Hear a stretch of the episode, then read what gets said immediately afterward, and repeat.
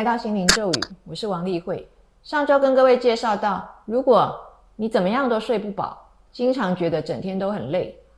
那你就要怀疑你是不是有睡眠呼吸中止啊造成的这个慢性缺氧。那今天要跟各位讲的是，如果有原因不明的阳痿啊，那你也要怀疑是不是有睡眠呼吸中止。因为呢，我们在二零一七年的时候呢，就已经在这个 Sleep Health 这个期刊上面有这样的发表。就是呢，他做了七百三十四位的男性的研究，那么发现六十五岁以上的男士啊，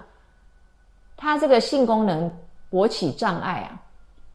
是跟他的这个呼吸终止啊密切相关的。他不需要合并有其他的心血管疾病，或者是他的男性荷尔蒙不足都不用，他光是呢呼吸终止就可以呢引发他的阳痿。哦那特别呢，它又跟它的这个呼吸中止指数有关，也就是呢，你这个睡眠当中呼吸停止的次数越多啊，就越有关系。然后呢，也跟你的血液当中的氧气浓度有关，因为呢，你呼吸中止之后造成慢性缺氧嘛，那你这个血液里面的平均氧气越低，你的阳痿也就越严重。那到二零一九年的时候呢，又研究出来，原来这个呼吸中止啊，不但会造成你慢性缺氧，还会造成你全身性发炎。他们找到了这个发炎指数，就是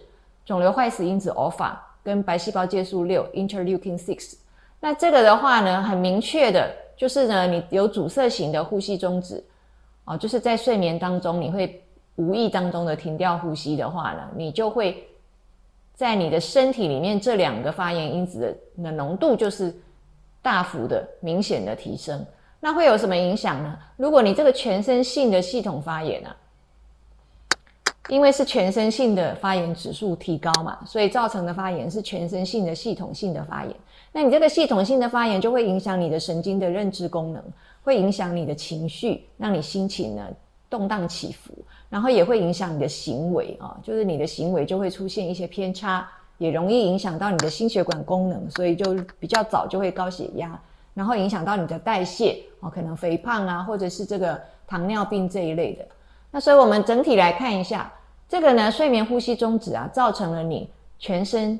慢性发炎，然后又造成你全身慢性缺氧，这两个都有。那可能呢，在神经系统方面，就是会让你的。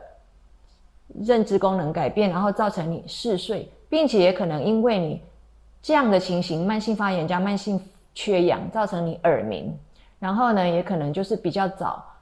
中风。那再来的话，情绪可能就会让你情绪忧虑，或是情绪焦虑，或者是呢躁郁啊。那血管的话，我们知道嘛，它就是提早让你高血压、血管硬化、心脏病、心脏衰竭，也可能猝死症。然后代谢方面的话，就是肥胖、糖尿病、代谢症候群、三高症候群。消化的话，它可能会使你胃食道逆流。所以你看，睡眠呼吸中止还会造成你的胃食道逆流，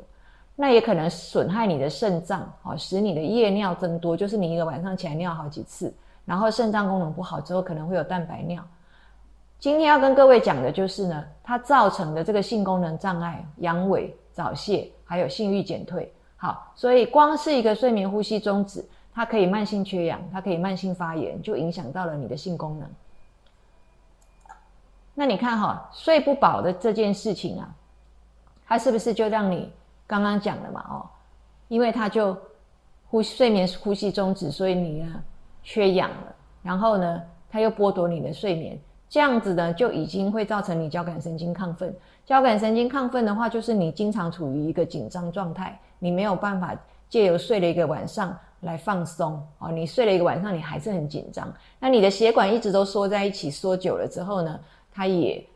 容易就硬掉了哦。所以呢，交感神经亢奋造成的血管硬化，血管硬化之后，你的阴茎海绵体，就是你的生殖器的这个充血状况不好，你的硬度保持不住就软掉，软掉之后，你的性生活品质就不好，你也会呢，在性欲。跟这个亲密感这个方面也受到影响，所以整体满意度整个就都下降了。那这个发生比例到底有多高呢？你也许觉得说，可能我有睡眠呼吸中止，但我不觉得它有那么严重。我们来看一下，在二零二二年呢，一个中国的一个 original research 啊，这个是一个首发的首度做研究的一个标的呀，就是他特别去研究这个睡眠呼吸中止跟这个勃起功能障碍这个之间的这个相关性的比例有多高。这个是全球第一个首例去做的研究，所以叫做 original research 啊。那他们就发现呢，呃，阻塞型这个睡眠呼吸中止啊，它可以呢有高达六十四趴的人就直接发生阳痿。那如果是打呼打得更严重一点，就是这个睡眠呼吸中止是属于重度的，那么它的这个阳痿的比例啊，可以高达七十三趴，所以其实影响的比例很高。那怎么样治疗呢？治疗的话呢，我们在二零一九年的时候啊，这个 Sleep Medicine 睡眠医学期刊啊，他就讲，他就说呢，我们用这个正压呼吸器保守治疗哦，中度到重度的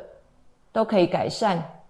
勃起功能障碍，就是你的睡眠呼吸中只是中度或是重度，都还是可以用正压呼吸器来改善你的阳痿啊。然后呢，到二零二一年的时候呢，有一个手术的一个治疗的一个研究报道出来了。那这个做了两万六千多个人啊，这个发表在男性学期刊 Andrology Andrology 啊这个期刊。那这个呢，它就一万六千个是去做手术来矫正他的。这个睡眠呼吸中止，然后呢，四千多个就没有做，然后这样两相对照之下呢，一边是有做的，一边是没有做的啊，就是有对照组，两相比较之下，发现有做的呢，降低了二十一趴的这个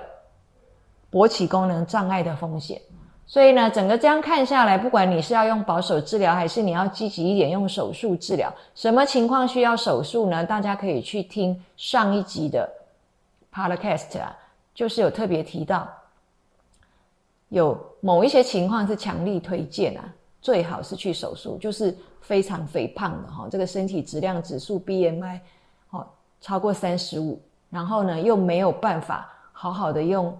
CPAP，或是根本就是拒绝用 CPAP，就是拒绝用正压呼吸器，那你就去手术吧，这样哈。